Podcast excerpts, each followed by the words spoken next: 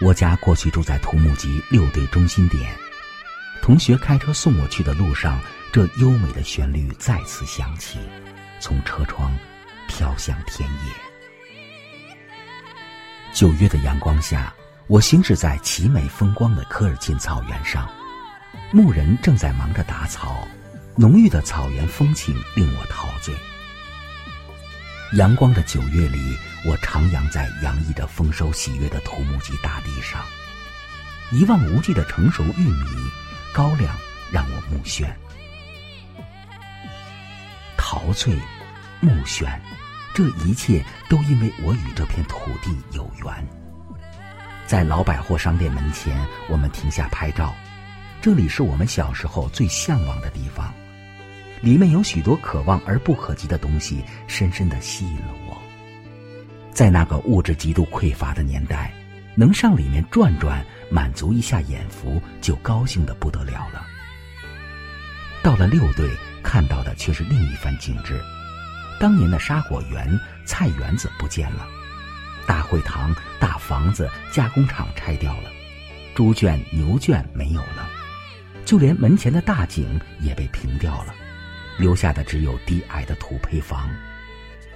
我熟门熟路走进院子，住过的老屋依然竖立在秋风中。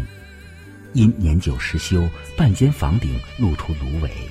低头走进老屋，眼泪再一次流下，而这一次流的是伤感的泪水。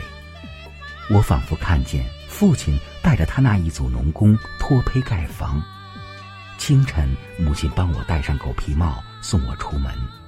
家中口粮再紧，也给书包里揣上两个大饼子。傍晚，母亲站在院门外等我放学回来。老屋勾起了我太多太多的回忆。我怎么也没想到，三十一年过去了，老屋还在。这种老屋至今还住着人。陆定阳是和我父亲一起来场的农工，如今九十岁了。还瘫在土坯房的炕上。他的儿子骆红在院子里热情地接待我们，从树上采摘沙果让我们品尝。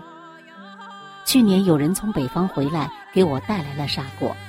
我对儿女们说：“这是世间最好吃的水果。”它让我更加想起涂木吉。然而，这一次，接过骆红递给的沙果，吃在嘴里。却有些苦涩。范妈妈是我同学红梅的母亲，也住在这样的土坯房里。她告诉我，四十一年没挪地方了，一直住着。同学介绍说，队里都一样，没多大变化。回到驻地，我心情很是不好。翻看土木集五十年辉煌历程，看街道两侧漂亮的住宅楼、商业楼。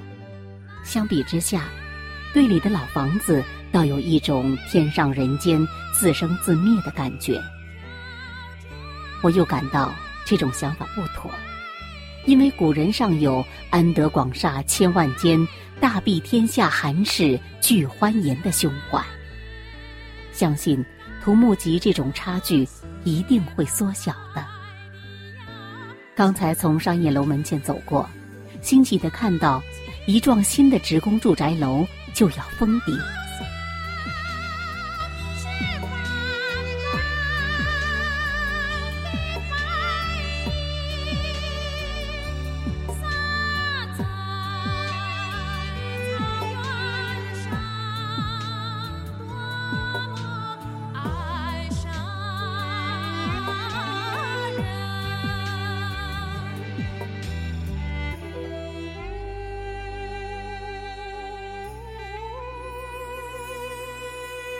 Bye.